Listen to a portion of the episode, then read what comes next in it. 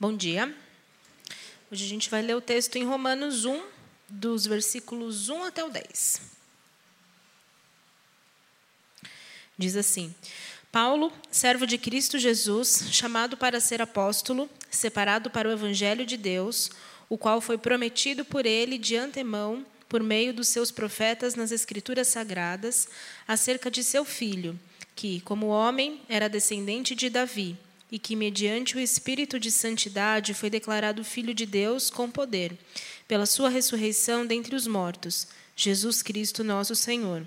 Por meio dele e por causa do seu nome, recebemos graça e apostolado para chamar dentre todas as nações um povo para a obediência que vem pela fé. E vocês também estão entre os chamados para pertencerem a Jesus Cristo. A todos os que em Roma são amados de Deus e chamados para serem santos, a vocês, graça e paz da parte de, no, de Deus nosso Pai e do Senhor Jesus Cristo. Antes de tudo, sou grato a meu Deus, mediante Jesus Cristo, por meio de todos vocês, porque em todo o mundo está sendo anunciada a fé que vocês têm. Deus, a quem sirvo de todo o coração, pregando o evangelho do seu Filho, é minha testemunha de como sempre me lembro de vocês em minhas orações e peço que agora, finalmente, pela vontade de Deus, me seja aberto o caminho para que eu possa visitá-los. Essa é a palavra de Deus.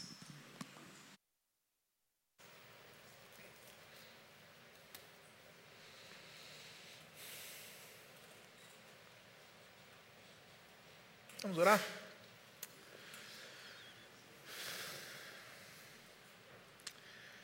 Pai, ajuda-nos a perceber que o Senhor nos, nos deu na tua palavra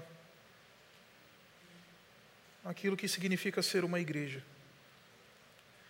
E ajuda-nos a ser fiéis à tua palavra nesse processo de descoberta dessas verdades, para que isso molde e nos ajude a, a ver a beleza da tua igreja, nos leve para um compromisso com a tua igreja e nos dê a graça de fazer parte de uma comunidade que te honra.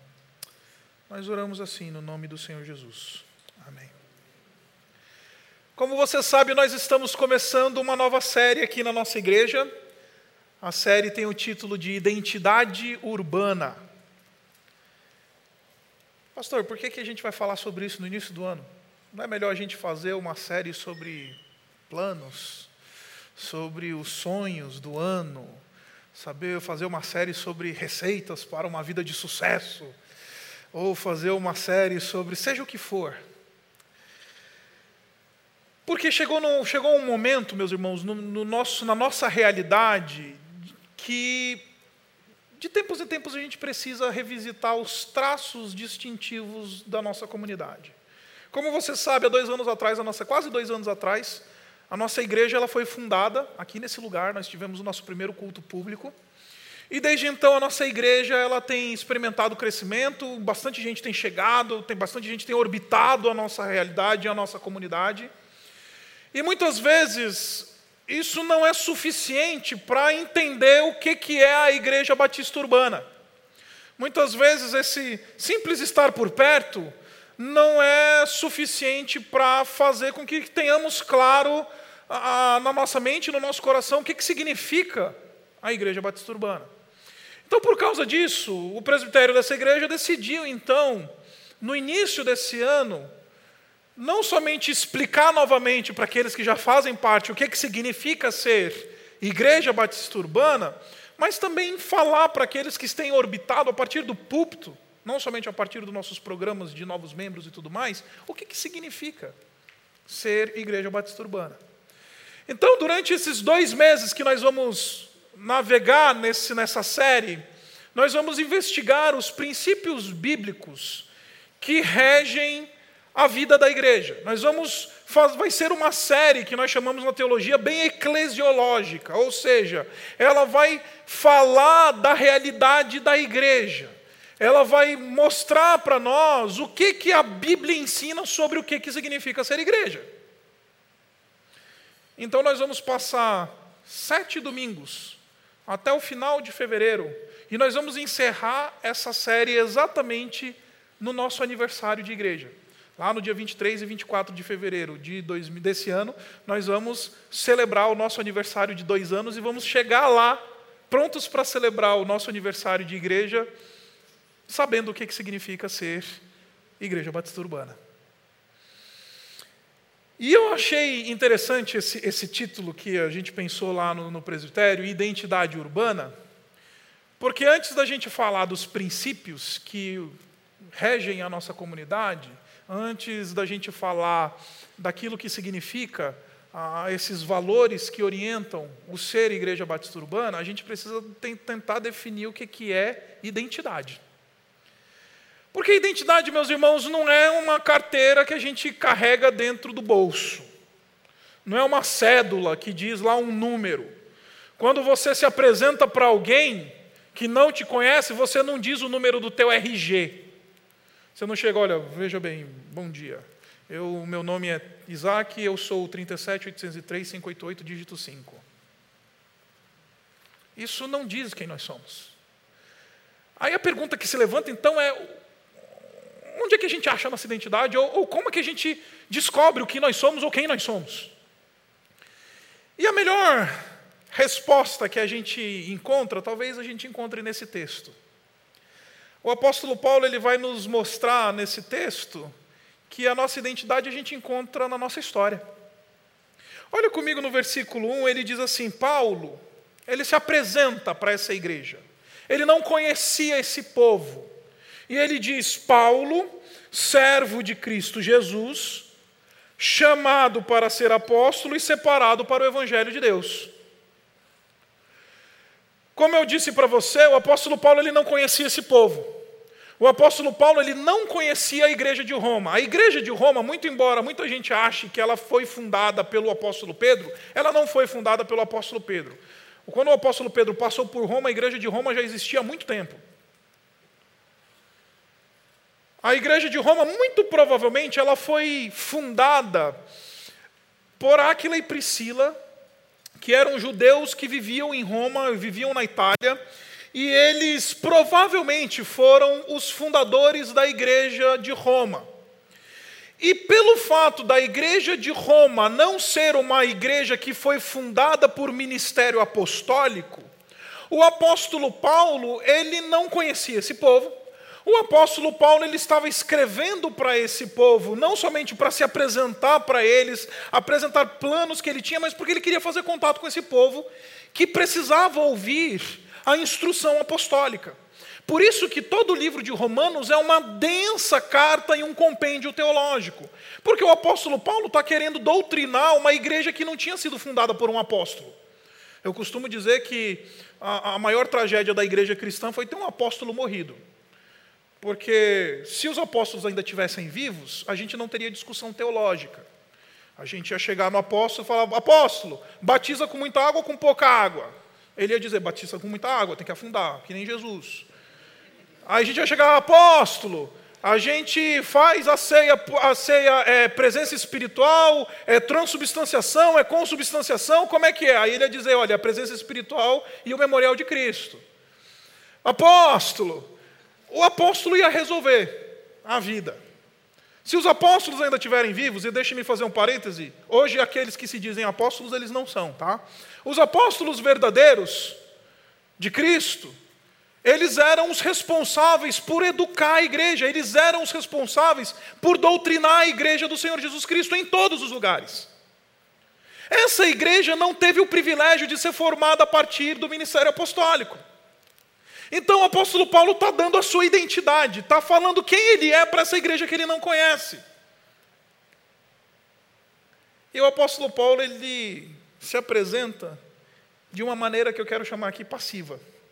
Ele diz: servo de Cristo Jesus, chamado para ser apóstolo e separado para o evangelho de Deus. O apóstolo Paulo, ele entende que ele é aquilo que a sua história diz que ele é.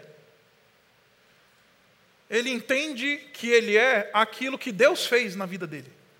Ele entende o que ele é na medida em que ele discerne e interpreta o agir de Deus na sua própria história.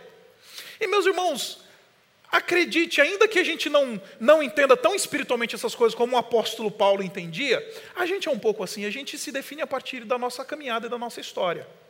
Como eu falei para você, se você sentar para conversar com alguém que você não conhece, você vai dizer onde você estudou, você vai dizer onde você já trabalhou, ah, que você vai dizer quem são as pessoas que fazem parte do teu círculo de relacionamento, a história, ela diz quem nós somos. A história precisa dizer o que, que uma igreja é. Aí a pergunta que você deve estar se levantando é: mas espera aí, pastor. Como é que uma igreja que tem somente dois anos de história pode achar que sabe o que é?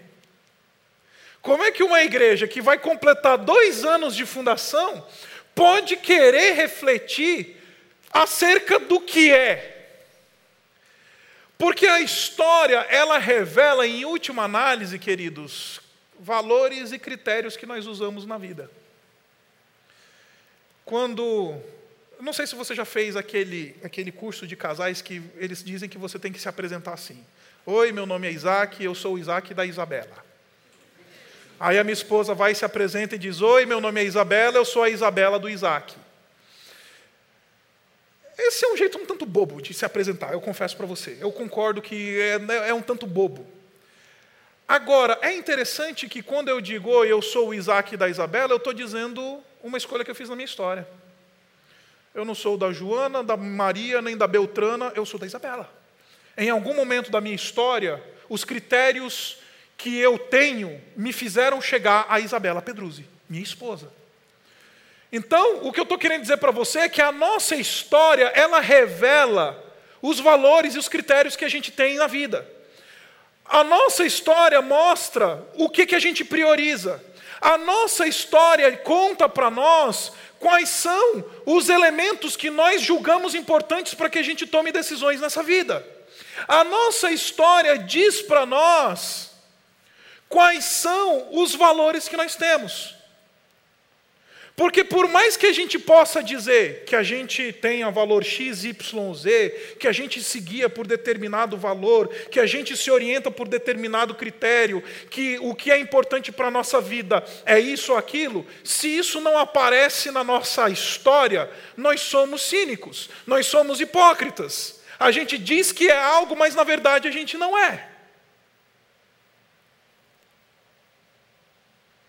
Quando eu digo, ah, não, o meu critério é de, eu sou o Isaac e um dos meus valores é ser fitness.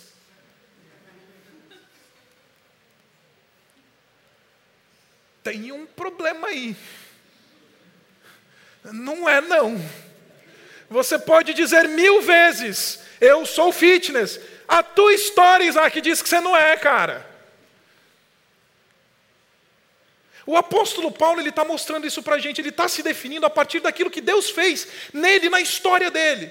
Ele não vai se definir a partir dos seus diplomas, e ele tinha vários. PhD em teologia pelo Seminário Teológico de Gamaliel. Ele podia dizer que ele era um fariseu, como ele faz isso em outras cartas que ele escreve, tanto em 2 Coríntios como em Gálatas. Ele podia dizer que ele era da tribo de Benjamim. Ele podia dizer que ele era um homem que era versado na lei do Antigo Testamento. Ele podia dizer que ele era um cidadão romano. Ele podia dizer que ele era isso ou era aquilo. O interessante é que ele entendeu esse negócio de que a nossa história narra para nós os, os, valores que a gente tem, é aquilo que Deus está construindo na nossa vida, e ele se apresenta e entende a sua identidade a partir daquilo que Deus está fazendo na história dele. E o que, que Deus fez com ele? Primeiro, fez dele um servo. colocou ele numa condição. Segundo, chamou ele para um ministério, para um serviço, o apostolado, proclamar o evangelho para um mundo que não conhece Cristo. E terceiro, separado para o evangelho de Deus. Note que tudo aquilo que ele está se apresentando, como eu disse para você, é passivo aqui o apóstolo Paulo ele não poderia dizer que ele é o protagonista da sua história. O apóstolo Paulo ia dizer: Eu sou o que sou porque é aquilo que Deus está fazendo na minha história, e a minha história está revelando os valores que tenho, os, os critérios que escolhi, aquilo que está acontecendo na minha história. Por que, que eu estou falando isso? Porque identidade, quando ela é definida a partir disso, aí a gente começa a perceber que, embora a gente não tenha uma longa história para revelar o que nós cremos, o que nós valorizamos, quais são os critérios que nós adotamos, aquilo que nós achamos importantes ou não, a gente pode olhar para a história, olhar para frente e falar: podemos adotar esses critérios. Podemos pegar esses critérios que são os critérios de Deus. Podemos pegar essa identidade que é a identidade que Deus nos dá, que é aquela identidade que Deus diz que nós somos, e aí a gente pode caminhar a nossa história. Então, por isso que a gente não precisa ter 10 anos para olhar para trás e falar assim, bom, o que, que nós somos? A gente pode olhar para a palavra de Deus e falar, na Escritura, nós encontramos aquilo que Deus quer que nós sejamos. E esses princípios, esses valores, essa orientação da Escritura, ela vai nos guiar, ela vai nos orientar. E a história vai ser esse termômetro que, vai ser, que a gente vai olhar para ela e ela vai nos dizer se a gente está perto dos nossos valores ou não. Porque, como eu disse para você, eu posso dizer para você mil vezes: eu sou fitness. A minha história diz que eu não sou. Me dá uma preguiça de ir para academia. Ontem a minha esposa chegou para mim, ano novo, vamos alcançar um peso novo, que seja menor, não maior vamos para a academia. Preguiça lascada. Então, se eu me apresento dessa maneira e digo que a minha identidade é essa, eu sou um cínico. Eu sou um hipócrita. Tendo dito isso, e tendo esclarecido esse primeiro movimento, a pergunta que se levanta então é: quais são esses critérios que a gente encontra na palavra de Deus para orientar a nossa história. Quais são esses valores que precisam reger a nossa caminhada na, na, no chão da vida? Quais são esses princípios que regem a vida de uma comunidade? Porque assim como é na nossa própria história, assim também é na vida da comunidade de Cristo. E a nossa declaração de missão, ela diz o seguinte, que a Igreja Batista Urbana, ela existe para honrar e servir a Deus na formação de discípulos de Jesus Cristo, maduros e engajados na renovação espiritual, cultural e social da grande São Paulo e do mundo. Pastor, o que, que isso significa? A gente vai pegar cada frase e vai ponderar nos próximos meses, nos próximos domingos. E hoje eu quero falar com você sobre uma igreja que é comprometida em honrar e servir a Deus. Esse é o primeiro critério. Ele não é nem o um, ele é o zero. Ele é o princípio base. A igreja que é comprometida em honrar e servir a Deus. Por isso que a nossa declaração de missão diz: a Igreja Batista Urbana existe para honrar e servir a Deus. Esse é o nosso primeiro critério. O que, que significa ser igreja batista urbana? Significa viver para honrar e servir a Deus. Qual é o critério que vai nos orientar nos anos que virão? O critério de honrar e servir a Deus. E se a história estiver mostrando que nós não estamos honrando e servindo a Deus, somos cínicos. Somos, desculpa aqui o pessoal do marketing, somos marqueteiros. A gente vende uma ideia daquilo que a gente não é.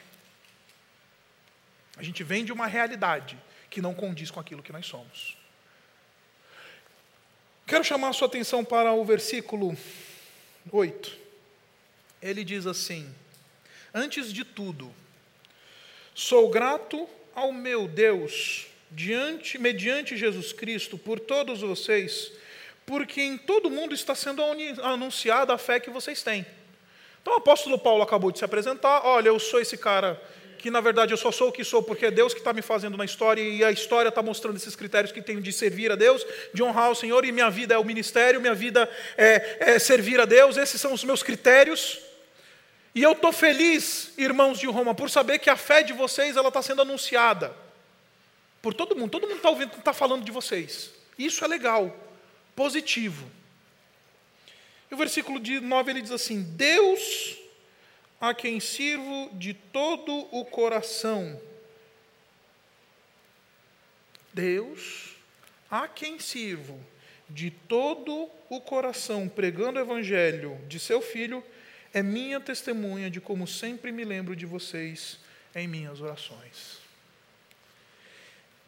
Ele diz: Deus a quem sirvo de todo o meu coração. Pode parecer óbvio o que eu vou falar para você, mas deixe-me falar o que eu estou querendo dizer. A Igreja Batista Urbana existe para honrar e servir a Deus. E por que, que eu estou falando isso e enfatizando isso? Porque nós estamos vivendo uma época, meus irmãos, que os crentes evangélicos, ou aqueles que se dizem evangélicos no mundo hoje, eles têm um relacionamento com a igreja de clientelismo. Ele paga o, o, a mensalidade do clube que a gente chama de dízimo. E aí ele vai para a igreja, ele quer que o pastor fale uma coisa que lhe agrade. Ele vai para a igreja, ele quer que a igreja funcione na agenda dele que a igreja esteja se submetendo às suas conveniências, que a igreja seja subserviente da sua agenda pessoal, do seu ego e daquilo que ele acha que deve acontecer. Já que ele está pagando, quem paga, o violeiro diz qual que é a música que toca. E essa mentalidade entrou nas igrejas evangélicas. Quando a gente está dizendo a Igreja Batista Urbana existe para honrar e servir a Deus, a gente está dizendo que, em última análise, a nossa preocupação maior é Deus. Vim aqui te ofender essa manhã e dizer que a Igreja Batista Urbana não existe por causa de você, não existe para você, não está em sua função, nem na minha, nem dos líderes dessa igreja. A Igreja Batista Urbana, ela existe para servir a Deus. É bem verdade que a gente serve a Deus servindo pessoas. Mas quem deve estar feliz e contente com o que é e o que faz a Igreja Batista Urbana é Deus.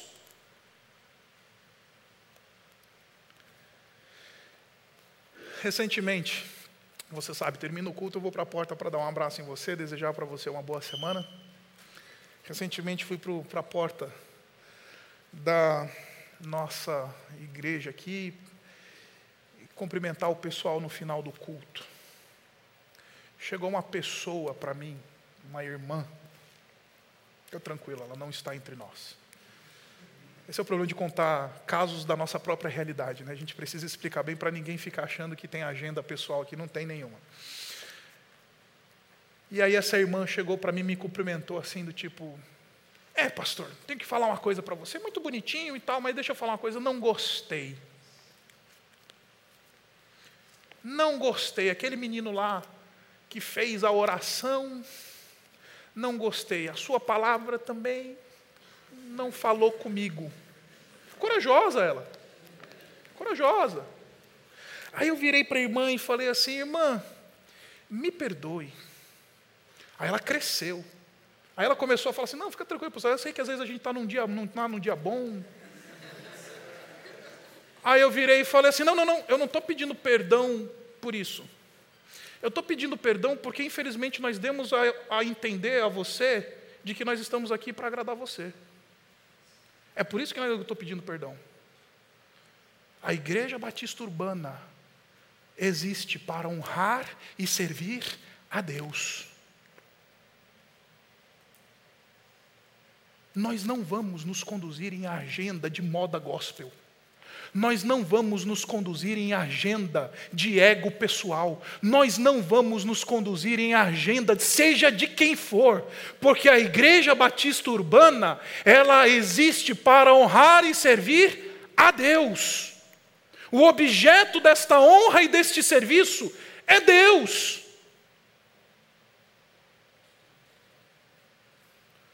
É por isso que nós chegamos num ponto em que quem chega aqui ou ama ou odeia. Ou ama e fala, puxa, que bênção, que legal essa comunidade. Ou odeia, porque vai perceber que a gente não está muito preocupado com sensibilidades idolátricas ou sensibilidades infantis. A Igreja Batista Urbana não existe para satisfazer egos humanos ou para aderir uma agenda particular de alguém, uma moda e um vento de doutrina que vem aí no, no Brasil de tempos em tempos. A Igreja Batista Urbana existe para honrar e servir a Deus. Ele é o objeto do nosso serviço e da nossa honra. Segundo, o apóstolo Paulo ele diz que Deus, a quem sirvo de todo o coração. Uma igreja que existe para honrar e servir a Deus, ela não somente precisa honrar e servir a Deus, mas precisa ser honrar e servir de maneira integral. É interessante que ele diz assim, com todo o meu coração. Em grego está literalmente escrito, no meu espírito. Ele está dizendo, Deus a quem sirvo no meu espírito. Pregando o Evangelho, é minha testemunha. Em outras palavras, o que o apóstolo Paulo está tá, tá dizendo é que ele, ele é definido a partir deste serviço, e este serviço de honra a Deus é aquilo que ele é. Em meu espírito, tudo que sou é para honrar e servir a Deus, é integral. Em outras palavras, nós ensinamos aqui, especialmente para os nossos membros, que a Igreja Batista Urbana não pode ser somente uma parte da nossa vida. O serviço a Deus, a vida na comunidade não pode ser só um da, uma das páginas que a gente tem na nossa vida. A gente tem a página trabalho, a gente tem a página dinheiro, a gente tem a página família, a gente tem a página filhos e também temos a página igreja e servir a Deus. Não! Não é isso.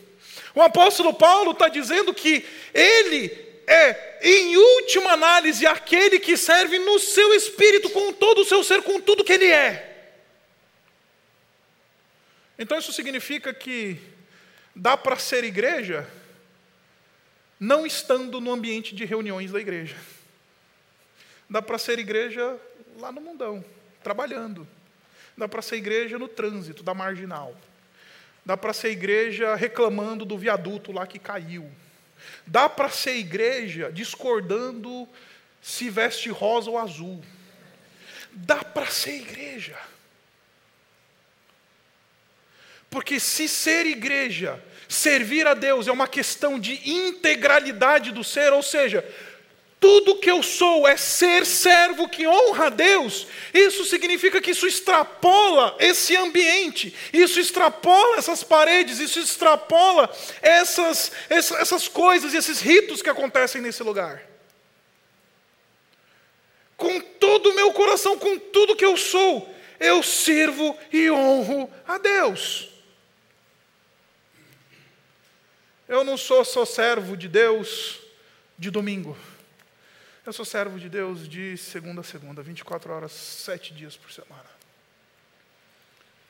Eu vivo para servir e honrar a Deus de maneira integral. Então isso significa que, se é de maneira integral, esse honrar e servir a Deus precisa permear todas as áreas da nossa vida. Precisa permear a maneira como a gente trata o nosso cônjuge precisa permear o tipo de educação que a gente sonha para os nossos filhos, precisa permear a maneira como a gente usa o nosso dinheiro, precisa permear a maneira como a gente se comporta nas redes sociais, a maneira como a gente lida com a realidade que aparece diante de nós. Se eu sou alguém que faço parte de uma comunidade que entendeu que servir e honrar a Deus é uma atividade integral, é uma atividade do ser todo. Então todo ser precisa se envolver com isso. Caso contrário, é cinismo. É marketing. Servimos ao Senhor, sai pela porta, deleta e vive como se Deus não existisse. Termina o culto com a bênção, recebe a bênção. Tem gente que até faz assim, ó, estou pegando a bênção que o pastor dá no final do culto. Não tem problema, se você tem esse hábito, não, não te faz pior ou melhor. Mas tem gente que faz assim, manda, Senhor. Aí sai pela porta, vive como se Deus não existisse. E aí esse valor, esse critério da vida, ele é um uma, uma fachada, é um marketing, é algo que a gente só professa e fala, mas na verdade a gente não vive. Esses eu chamo, vocês já ouviram isso daqui várias vezes, eu chamo de ateus práticos. Porque se eu chegar para você e falar assim, você é ateu, você vai dizer, não, pastor, que é isso? Está me ofendendo? Mas todas as vezes que a gente vive a nossa vida sem a perspectiva de que a gente existe por causa de Deus e que Deus ele é a nossa história, a gente se comporta como se Deus não existisse. Somos, em última análise, ateus práticos. A gente professa que cremos em Deus, mas vivemos como se Ele não existisse. Ateísmo prático. Ele está dizendo: não, o Deus a quem sirvo com todo o meu coração. Ou eu sou, ou eu não sou. Ou eu vou encarnar isso, ou eu não encarno. Ou isso daqui vai reger quem eu sou, ou eu não vou falar que eu sou. Porque caso contrário, eu não passo de um cínico. Terceiro lugar, ele diz: Deus, a quem sirvo de todo o meu coração. Essa expressão que o apóstolo Paulo usa aqui, sirvo, ela é uma expressão um pouquinho diferente. Eu quero explicar para você. Existem pelo menos duas expressões gregas no Novo Testamento que comunicam a ideia de serviço. Uma está ligada àquela palavra que nós conhecemos como escravo, aquele indivíduo que faz um serviço no pó da terra, o serviço do dia a dia, aquele serviço humano, da matéria. Serviço. A expressão grega lá comunica o servir na realidade do chão da terra. Essa expressão que o apóstolo Paulo está usando aqui, ela é um pouquinho diferente. Essa expressão, ela é a expressão de onde nós tiramos no português a expressão, a palavra latria.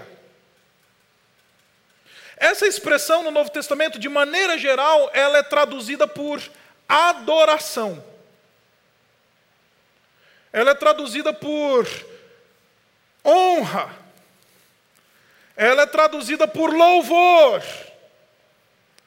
O Deus a quem latrio, literalmente é isso que ele diz em grego, é minha testemunha. O Deus a quem latrio. Então você tem essas duas expressões. E deixa eu explicar para você onde eu estou querendo chegar. Me dá cinco minutos da tua atenção. Quando a gente fala do, da chamada teologia do serviço na palavra de Deus, a gente descobre isso, uma coisa muito simples: que nós existimos para servir. Se você voltar no jardim do Éden, você vai descobrir que Deus criou o homem e o que Deus fez com o homem? Falou: você vai servir, vou te dar trabalho, serviço. Então, façamos, pois, o homem a nossa imagem e semelhança, aí é a trindade conversando, vamos fazer o homem a nossa imagem e semelhança. Aí a pergunta que se, se levanta é: para que eu vou fazer um homem que tem a nossa imagem e semelhança? O versículo continua e diz: E domine ele sobre os peixes do mar, sobre as aves do céu e todos, todos, os, seres anima, todos os seres que rastejam rente ao chão.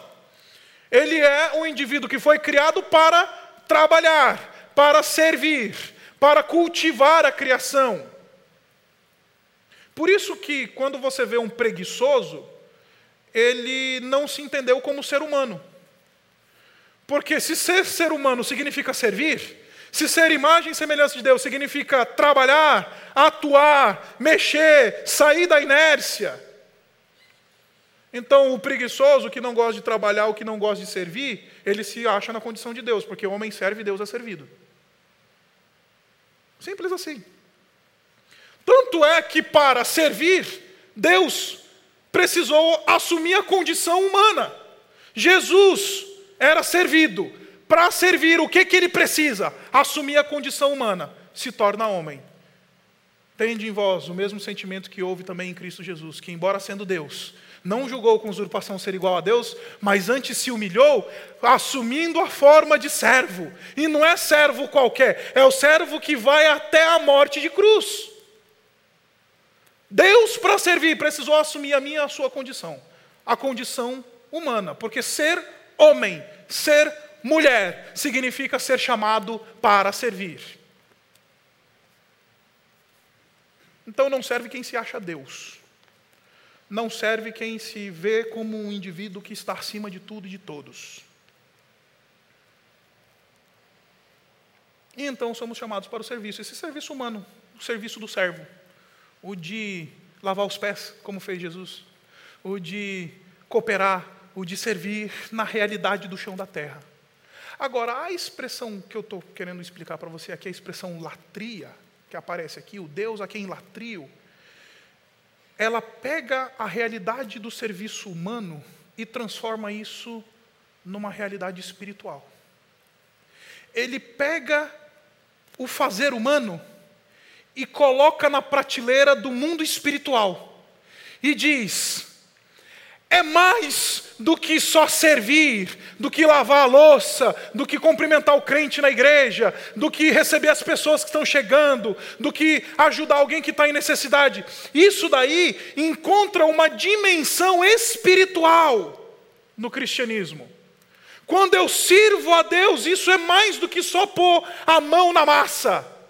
Isso vira adoração. Isso chega na realidade, na dimensão espiritual. O Deus a quem sirvo, o Deus a quem adoro, é a mesma coisa.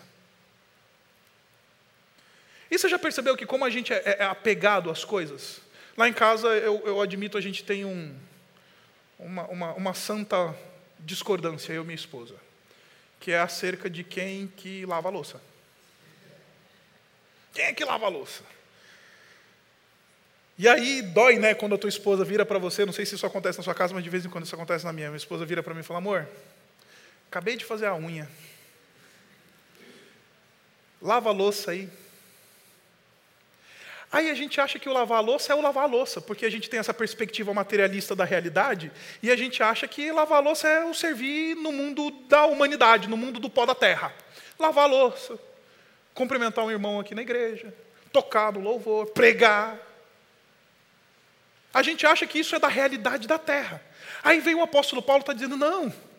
Quando nós estamos fazendo isso, tendo Deus como referencial do negócio, isso vira uma, um exercício espiritual, uma atividade que mexe com a realidade espiritual e entrou na dimensão da espiritualidade, vira a adoração. É, marido, quando a gente lava a louça para nossa esposa, tendo Deus no coração, a gente está adorando ao Senhor.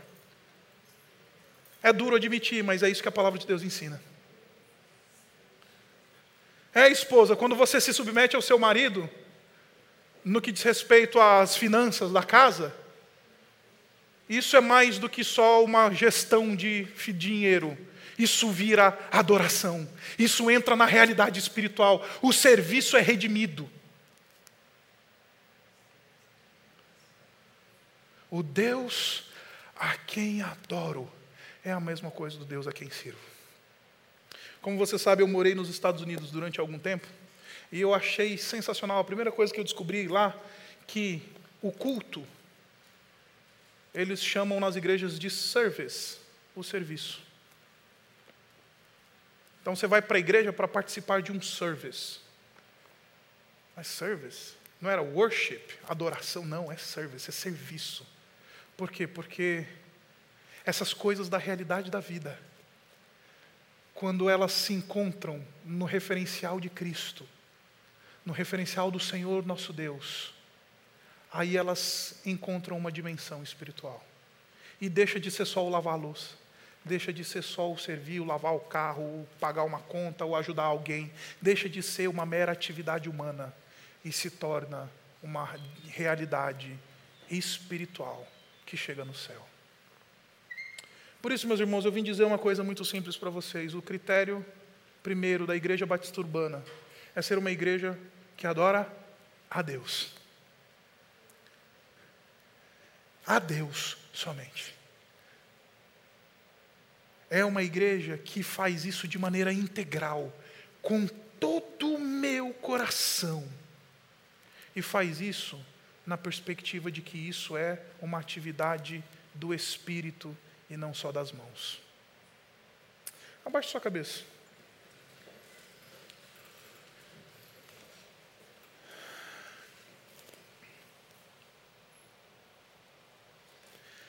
Quero convidar você essa manhã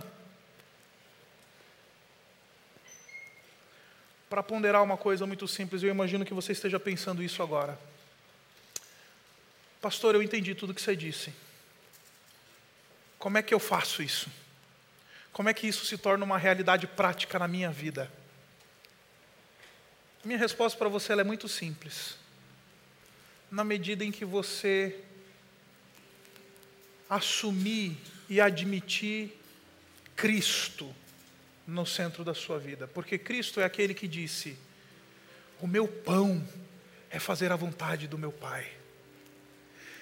Ou seja, eu vim para fazer a vontade do meu Pai, para servir. Eu sou o servo dedicado que só tem a agenda de Deus na sua agenda, que serve de maneira integral e que o faz isso como uma expressão de adoração e de honra a Deus o Pai. Jesus é o nosso padrão de alguém que vive para honrar e servir somente a Deus, que vive para honrar e servir a Deus de maneira integral, contínua, em todas as áreas da vida. E Jesus é o nosso padrão para que a gente possa descobrir o que, que significa transformar o serviço humano em adoração. Vamos orar. Obrigado, Pai, pela tua palavra. Obrigado porque o Senhor é bom e nos chama por meio do teu filho ao serviço. E, Pai, queremos te servir. E ajuda-nos a não flertar com outros senhores que clamem pelo nosso serviço. Ajuda-nos a sermos servos que te servem de maneira integral em todas as áreas da nossa vida e ajuda-nos a fazer desse serviço uma realidade espiritual, de adoração. Um serviço que é realizado na terra, mas chega no céu. Então, nos dirige, na medida em que a gente se aproxima do Senhor Jesus, para encontrar esse padrão perfeito. E nos quebra essa manhã, para que possamos lembrar de que existimos como comunidade única e exclusivamente para te honrar e te servir. Nós oramos assim em nome do Senhor Jesus. Amém.